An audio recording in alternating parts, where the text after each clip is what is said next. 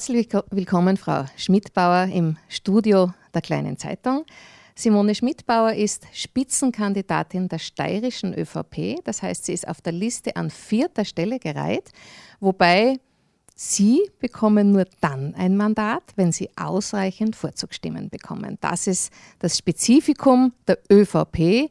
Dort kriegt wirklich nur der ein Mandat, der sozusagen unter den Ersten ist, was die Vorzugsstimmen betrifft. Darüber werden wir nachher dann noch reden. Lassen Sie uns reden über Sie, über Ihre Person, über Ihre Beziehung zu Europa. Frau Schmidbauer, Sie sind bei den Schulschwestern in Graz zur Schule gegangen. Sie haben jahrelang bei einer Bank gearbeitet und dann sind Sie Ihrem Mann auf die Landwirtschaft gefolgt nach Hitzendorf. Ist Ihnen das nicht schwer gefallen? Nein, das ist mir ganz und gar nicht schwer gefallen. Einmal vielen lieben Dank für die Einladung. Ähm, das Leben zieht sich durch und ein Leben ist einfach oder bedeutet Veränderung. Das ist so und das muss jeder von uns hinnehmen. Der eine macht es mit mehr Leidenschaft und der andere fühlt sich vielleicht gezwungen dazu. Das war bei mir nicht. Ähm, ich bin sogar sehr, sehr froh und glücklich darüber, dass ich diese verschiedenen Stationen habe durchleben dürfen. Also zuerst die Schule bei den Schulschwestern, wo uns sehr viel mitgegeben wurde, auch das äh, christlich-soziale ähm, das prägt einen und das nimmt man auch mit sein ganzes Leben. Ich habe das auch versucht, in der Erziehung meiner Kinder weiterzugeben. Sie haben zwei Töchter? Wir haben zwei Töchter. Wie alt sind die jetzt? Äh, die Sophie wird genau am 27. Mai 18. Das ist ja sehr wichtig für die Kinder. Endlich können Sie sich vorstellen, endlich erwachsen und wir können tun, was wir wollen. Und unsere ältere Tochter, die Katrin, war jetzt 21. Mhm. Ja, die Zeit dann in der Bank, auch sehr interessant, weil ich dadurch auch die Möglichkeit hatte, das Angestelltenverhältnis zu erleben. Auch ähm, das Rechnen, äh, der Verkauf an und für sich und der Kontakt mit dem Kunden. Das ist ja in der Bank etwas ganz, ganz Wichtiges. Das hat sich dann auch durchgezogen, so wie Sie es angesprochen haben. Aber äh, Sie hatten schon den Zug zum Tor. Sie waren dann stellvertretende Filialleiterin, glaube ich. Ne? Ja, war ich auch äh, sehr früh. Ja, eine Verantwortung. Es ist mir zugetraut worden. Und äh, die Verantwortung nimmt man dann natürlich natürlich auch war. Ja, und dann kam sozusagen mein Mann dazwischen. Ähm, ja, es hat sich gar nie die Frage gestellt für mich, ob ich weiter in der Bank äh, in dieser Zeit, das war sehr schön für mich, ob ich dort weiter verbleibe oder nicht, weil mir, und dazu stehe, das Wichtigste war, neben einer ausfüllenden Arbeit am Hof, bei den Kindern zu Hause zu sein. Also das war für mich irrsinnig wichtig, die Kinder zu begleiten, trotz der vielen Arbeit da zu sein, aber ihnen ein, ein Nest zu ermöglichen und eine Wärme. Und das war mir einfach ganz, ganz wichtig und das haben wir zu Hause gelebt.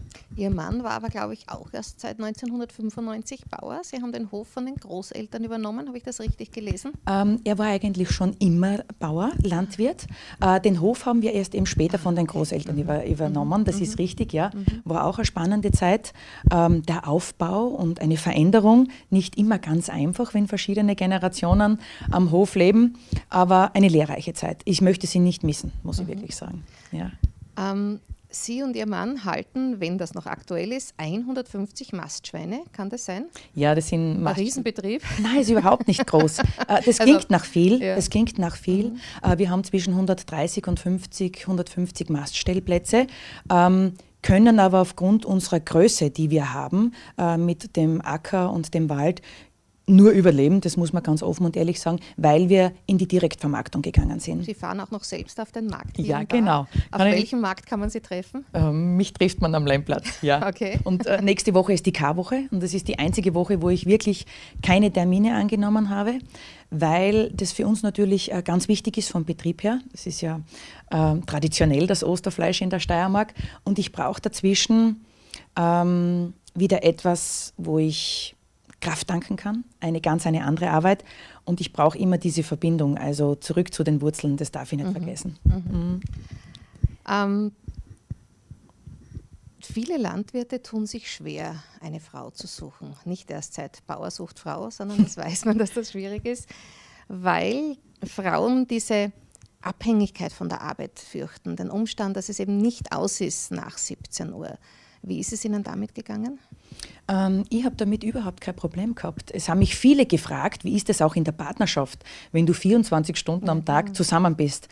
Das war für uns nie ein Problem, weil in der Landwirtschaft ist es so, dass jeder seine Bereiche hat. Ähm, zum Beispiel die Fütterung, wenn es am, am, Acker etwas zu bestellen gibt oder sonst irgendetwas. Auch die Schlachtung, wir schlachten ab Hof, das ist uns sehr wichtig. Ähm, natürlich so stressfrei als möglich. Ähm, das sind keine Aufgaben für eine Frau. Natürlich gehe ich einmal in den Stall füttern, wenn es Bedarf ist, das ist ganz klar. Aber so hat jeder seine, seine Aufgaben. Meines war ähm, die Produktion, das Marktfahren, äh, der Verkauf und der Kontakt mit dem Kunden, das Liefern und so haben wir uns das ausgemacht. Also ich glaube, du brauchst natürlich Herausforderungen und du brauchst Aufgaben. Ähm, was ich mir nie äh, nehmen ließ, ist auch äh, den Blick nach außen.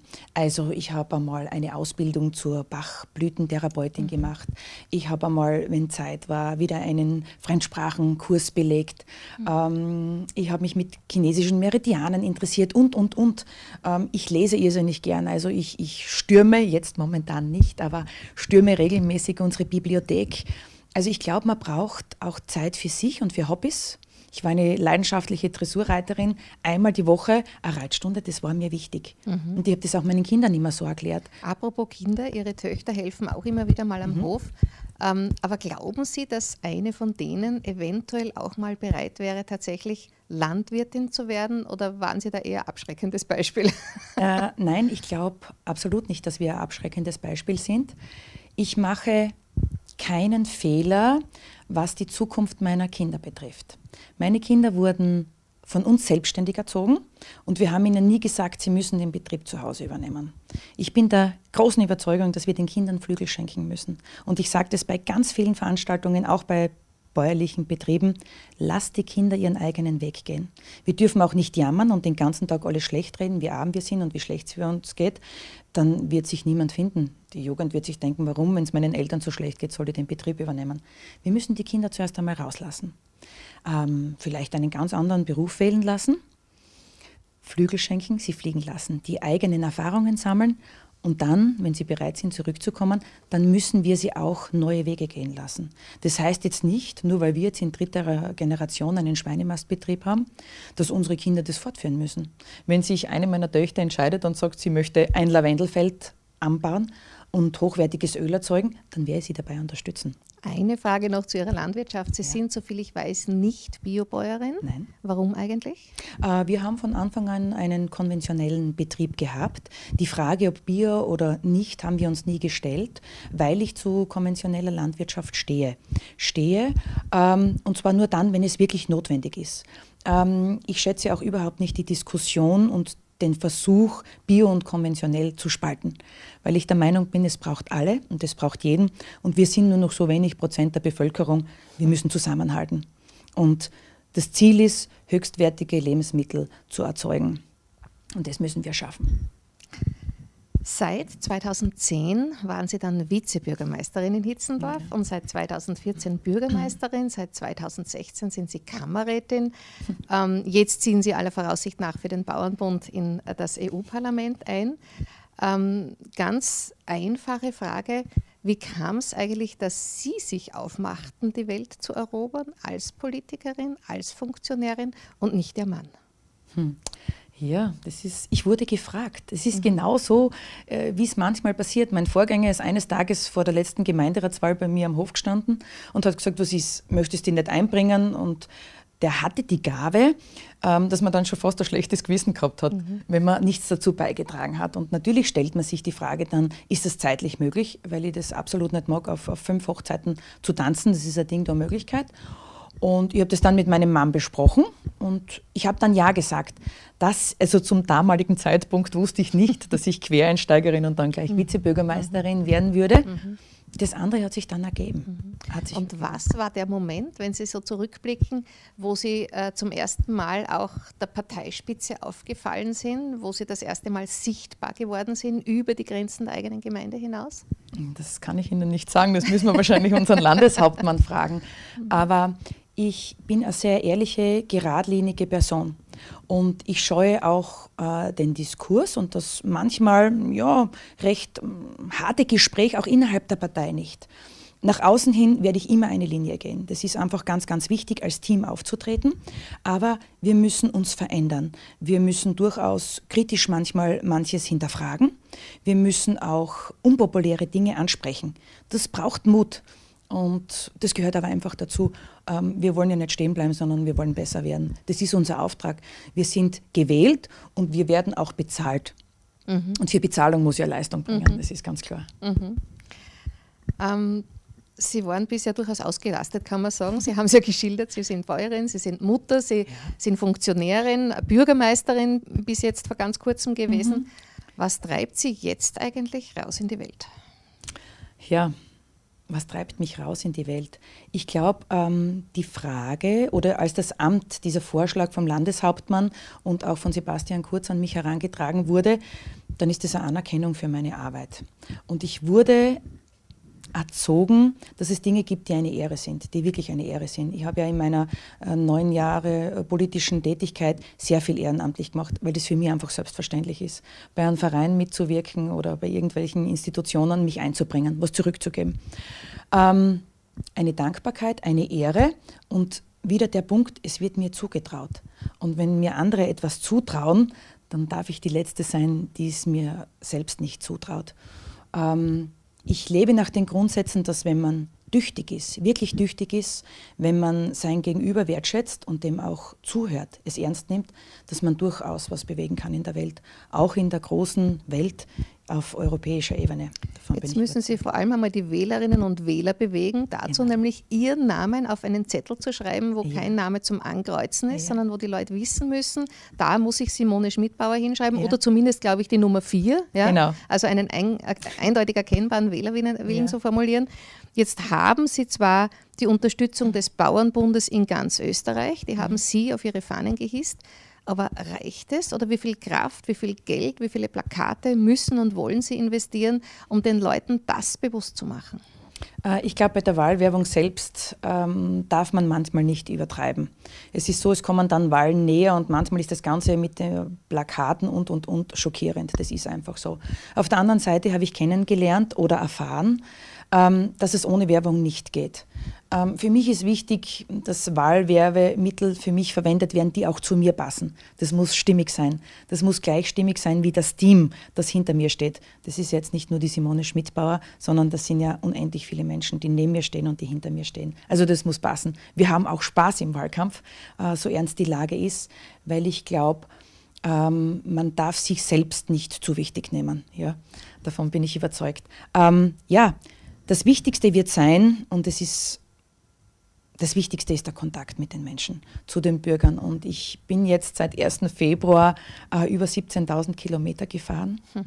Das ist sehr viel. Selber gefahren oder werden Sie gefahren? Nein, ich habe äh, seit drei Wochen werde ich gefahren. Es wäre ein Ding der Unmöglichkeit. Ähm, das ist auch keine Selbstverständlichkeit für mich als Bürgermeisterin. Hatte ich nicht einmal äh, äh, Sekretärin. Ich habe alles selber gemacht, mhm. weil es mir wichtig war, von überall alles zu spüren und zu erfahren, mhm. damit ich immer Obwohl informiert es bin. über 7000 Einwohner ja, sind in Ihrer genau. Gemeinde. Ne? Also ich habe alles selber. ganz klein. Ja? Genau, das mhm. ist nicht ja, klein, aber das war mir einfach wichtig. Ich mhm. habe das gebraucht. Mhm. Äh, ja, wir haben jetzt einen Fahrer, weil es äh, nicht möglich wäre. Und ich kann Ihnen eines sagen, das Schönste für mich, und das ist das, was ich als Bürgermeisterin immer leben werde, das sind die Kontakte mit den Menschen. Mhm. Ich war in Tirol, ich war in Vorarlberg. Und wenn du da in Familien reinkommst, wo Bergbauern dich einfach so, ohne dass sie dich kennen, auf dem Küchentisch in ihr Haus lassen, das ist ja was Intimes, und dann mit dir über Probleme reden ähm, und dich nahe herlassen, das ist für mich das Schönste. Und diese Begegnungen, die wird mir kein Mensch nehmen können. Mhm. Und dafür, dafür bin ich wirklich gern Politikerin. Mhm. Jetzt haben wir über Werbung gesprochen, wir haben über den Kontakt direkt mit den Menschen gesprochen. Sie waren auch eine, die ähm, ihre Gemeinde über Facebook relativ gut positioniert mhm. hat. Ähm, wie sehr leben Sie selber jetzt diese sozialen Medien? Posten Sie selber? Wie viele Freunde haben Sie? Wie wichtig ist Ihnen das? Ähm, es ist sehr wichtig, weil du innerhalb kürzester Zeit ein Statement, eine, ja, einfach rüberbringen kannst. Ähm, wir müssen auch die Jugend abholen. Frage ich wieder, bringen kannst oder bringen lassen kannst? Machen Sie es selber ähm, oder gibt es da ein Team? Es gibt ein Team, aber ich poste auch noch selber. Mhm. Ähm, ich habe Eigenverantwortung und Hausverstand. Ich möchte selber anklicken, was mir gefällt und was nicht. Mhm. Ähm, Bilder werden natürlich gemacht, weil wenn du bei Veranstaltungen bist, ist es unmöglich dann auch. Mhm. Und ich kann keine Selfies. Also meine Kinder versuchen mir das noch zu lernen, aber es gibt Dinge, da bin ich sehr resistent. Also das ist wichtig und wir müssen die Jugend abholen. Die Jugend abholen und das ist eine der wichtigsten Dinge für mich. Ähm, ich bin eigentlich in die Politik gegangen, weil ich der Jugend etwas mitgeben möchte. Und die Dinge, die wir heute beschließen, die wir entscheiden, die treffen die nächsten Generationen. Also müssen wir sie auch mitnehmen wir müssen sie mitdiskutieren lassen und sie müssen auch manchmal kritisch fragen dürfen. Das ist ganz wichtig. Mhm. Jetzt haben wir darüber gesprochen, dass Sie insbesondere von den Landwirtinnen und Landwirten mhm. ins Amt getragen werden. Ähm, und dass sie auch davon abhängen, dass die alle sie wählen. Ähm, wie sehr können sie sich überhaupt dann leisten, eigentlich Themen zu vertreten, die keine Bauernthemen sind? Die Finanzierung in Agrarfragen anzusprechen, die Mittel aus Brüssel, die hauptsächlich in die Kassen der Agrarindustrie fließen. Wie geht es Ihnen da damit? Ah, da geht es mir sehr gut damit, weil ich nach dem Grundsatz der Subsidiarität lebe. Ja? Ähm, Eigenverantwortung, Probleme dort lösen, wo sie wirklich entstehen. Das ist so DNA eines Bürgermeisters. Aber Sie ähm, gehen ja jetzt dorthin, wo die Probleme anfangen. Genau, dort fangen die Probleme an und ich glaube, dass es ganz notwendig ist, dass dort Praktiker wieder am Tisch sitzen. Praktiker, Menschen mit ganz anderen Gedankengängen, die wirklich erzählen können, was uns das Leben in den Gemeinden, in den Regionen schwer macht. Sie haben gesagt, Sie lieben den Widerstand, das ist ja. gut, aber glauben Sie, dass Sie auch gehört werden? Es gab ja auch bisher Funktionäre aus den mhm. Reihen der Landwirte und die Entwicklung war die, die sie ist, nämlich mhm. ganz viel Geld in die Hände von ganz großen Betrieben. Man spricht richtig von Agrarindustrie mhm. und ein wirklicher Überlebenskampf für den Bauern in der Steiermark. Mhm. Genau. Und deshalb wäre es sehr, sehr wichtig, dass viele Menschen sich auf den Weg machen, genauso wie ich es gemacht habe, und einmal vor Ort sind. Es macht einen massiven Unterschied, ob ich ähm, von Direktzahlungen lese. Machen Sie eine Bauerndemo aus Österreich in Brüssel? Ja, das können wir machen. Also manchmal muss man wirklich ja. auftreten und auf den Tisch klopfen, um Gehör zu finden. Mhm. Aber es macht einen großen Unterschied, ob ich von einem Bergbauern lese, ob ich Bilder sehe oder ob ich wirklich dort vor Ort bin. Und dann brauchen wir uns nicht mehr unterhalten, ob Direktzahlungen, Bergbauförderungen äh, ähm, notwendig sind. Dann versteht es jeder Mensch. Also wir brauchen wieder viel mehr den Kontakt zu den Menschen und das logische, logische Denken. Ich will mich in Brüssel nicht über die Form einer Gurke unterhalten müssen, ob sie gerade oder gekrümmt ist oder was auf einem Marmeladeglas draufsteht. Ich bin der Meinung, wir haben viel größere Probleme und wichtigere Dinge zu erledigen als solche unter Anführungszeichen Labalien. Mhm. Ähm, insbesondere wenn wir an die Jungbauern denken. Die sind oft mit der Frage konfrontiert, was sollen sie tun, was sichert ihnen die Existenz, was zahlt sich aus. Einerseits sind sie fast überberaten durch Kammerfunktionäre, mhm. andererseits fühlen sie sich alleingelassen in diesem, in diesem Nicht-Wissen, wohin. Ähm, was müssen Jungbauern selbst mitbringen und welche Unterstützung brauchen sie? Was müssen sie selbst mitbringen? Das ist Mut, ähm, die Möglichkeiten über den Tellerrand hinwegsehen zu dürfen, auch von zu Hause aus. Und sie müssen innovativ sein. Ich bin der Meinung, wenn du heute innovativ bist und versuchst, eigene Wege zu gehen, dann schaffst du es immer. Die Beratung ist ganz, ganz wichtig. Ähm, wir haben auch eine der besten ähm, Kammern, wirklich. Äh, die Beratung bietet, das kann ich sagen, weil ich selbst Landeskammerrätin bin. Ähm, zu viel Beratung kann es gar nicht geben. Aber man muss sich selbst einmal äh, klar werden, was will ich, in welche Richtung will ich gehen. Und wirklich die Jungen lassen, sie versuchen lassen, ausgetretene Pfade zu verlassen. Und was brauchen Sie? Also brauchen Sie eine Absicherung des Einkommens, vielleicht sogar so etwas wie ein Grundeinkommen oder brauchen Sie Förderung für Umstellungen oder brauchen Sie grundsätzlich Förderung für alles, was man den Bauern ja oft nachsagt, mhm. nicht? Dass, sie, dass für alles einmal grundsätzlich Förderung beansprucht wird? Ja, ähm, ein Landwirt bekommt nur eine Förderung, wenn er eine Leistung dafür gebracht hat. Erbrachte Leistungen dürfen auch äh, entsprechend ähm, bezahlt werden. Da bin ich einmal Faktum. Was brauchen die Leute? Was brauchen die jungen Bauern? Und da sind wir alle Österreicherinnen und Österreicher gefragt. Die Nachfrage nach regionalen Produkten. Mein Steckenpferd, und das predige ich mittlerweile wirklich, ist eine Herkunftskennzeichnung. Nicht nur in Österreich, sondern europaweit. Der Kunde, der Konsument muss entscheiden können, und das ist eine Sicherheit für ihn, zu welchem Produkt greife ich und ist auch das drinnen, was es verspricht. Und wenn wir uns alle ein bisschen mehr Bewusstsein machen, wie wichtig Lebensmittel sind und welche Spitzenposition wir in Österreich haben, dann braucht sich die. Jugend auf unseren Betrieben keine Sorgen zu machen, dann könnten wir alle leben. Ganz anderes Thema. Sie haben mal gesagt, Sie wollen dabei helfen, die europäische Großfamilie zu stärken. Mhm. Zwei Aspekte dazu betrachten wir zunächst die Familie im Kleinen. Politischer Dauerbrenner in den vergangenen Monaten war die Anpassung der Familienbeihilfe für im Ausland wohnende Kinder, mhm. im äh, Falle von Pflegerinnen zum Beispiel oder Erntehelferinnen, ähm, die aber genauso viel Geld ins Sozialsystem einzahlen wie Sie oder wie ein anderer Angestellter in mhm. Österreich. Mhm. Empfinden Sie persönlich das als gerecht? Ja, das empfinde ich als gerecht. Äh, da vertrete ich die Linie der Bundesregierung, das kann ich Ihnen sagen, weil die Familienbeihilfe eine Unterstützung für die Familie, für das Kind in dem Land, äh, wo es lebt, äh, bekommen soll. Und das kann nur der einzig richtige Weg sein und da stehe ich voll dahinter, ja. Ähm, nehme ich mal so hin. Ja. Die, also da, da, da, leisten Sie keinen Widerstand, auch parteiintern? Nein, leiste ich keinen Widerstand. Mhm. Ähm, die Familie im Großen, also die unterschiedlichen Länder, wo wir auch in den vergangenen Monaten eine ganz intensive Diskussion darüber gehabt haben, dass die nicht mehr unbedingt an einem Tisch sitzen. Sie kennen den Kampf ums Eingemachte, das Ringen um die eigenen Vorteile. Ähm, Sie kennen das übrigens auch von der Basis her, von der Gemeindezusammenlegung her, wo Sie ja. beschimpft und bespuckt wurden, wie Sie gesagt haben, richtig. weil nicht alle das Gefühl hatten, das tut ihnen gut, was da jetzt passiert. Aber was kann jetzt die Aufmüpfigen in der EU, die Polen, die Ungarn, die Tschechen, ähm, die sehr stark von nationalen Interessen auch geleitet sind. Was kann die wieder an einen Tisch bringen? Das Gespräch. Also wir können es drehen und wenden, wie wir wollen. Wenn wir nicht mehr bereit sind, miteinander zu sprechen, uns an einen Tisch zu setzen und an das große Ganze zu denken. Wir müssen einmal von dem wegkommen, dass nur die eigenen Probleme die wichtigsten sind. Man muss auch darüber nachdenken, wie geht es meinem Gegenüber. Und Frau Giegler, das habe ich in meiner politischen täglichen Arbeit gelernt. Mir war das egal bei einer Sprechstunde und man weiß am Land ja ungefähr, welcher Parteizugehörigkeit. Mir war das egal, wer mir gegenüber gesessen ist. Wenn jemand von mir Hilfe braucht und erwartet hat, ähm, wenn jemand in Not war, dann habe ich niemals was versprochen, was ich nicht halten konnte. Das werde ich auch niemals machen, nur für eine Vorzugsstimme. Ich habe niemals von einer Wahl zur anderen gelebt sondern ich lebe nach dem Grundsatz, die Wahrheit ist dem Menschen zumutbar. Mhm.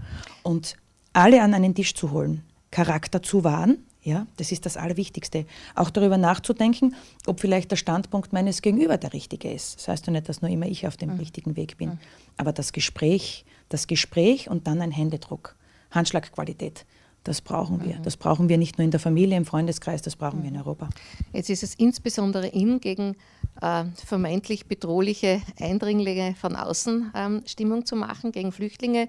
Sie selbst haben Anfang 2016 ähm, in Ihrem äh, Umfeld, sozusagen in Ihrem Gemeindeverbund, ein Quartier für 15 unbegleitete minderjährige Flüchtlinge aufgemacht. Mhm. Was haben Sie, was haben Ihre Gemeindebürger gelernt mit diesem Projekt? Ähm, ich danke Ihnen für diese Frage. Wir waren nämlich damals eine der ersten Gemeinden, steiermarkweit, die freiwillig Flüchtlinge aufgenommen haben. Und ich kann Ihnen sagen, die ersten, die gekommen sind, das war irrsinnig emotional. Und die brauchten wirklich Hilfe. Die brauchten Hilfe und ich habe mich um die ersten Familien selbst gekümmert. Ich bin mit ihnen durch den Ort gegangen, ich habe gesagt, dass wir uns grüßen, habe ihnen die Einrichtungen alle gezeigt und, und, und. Dann gab es ja die Prozentquote zu erreichen und wir haben dazwischen einmal über 100 gehabt, wo das einfach für mich als Privatperson oder ja, als Bürgermeisterin nicht mehr schaffbar war.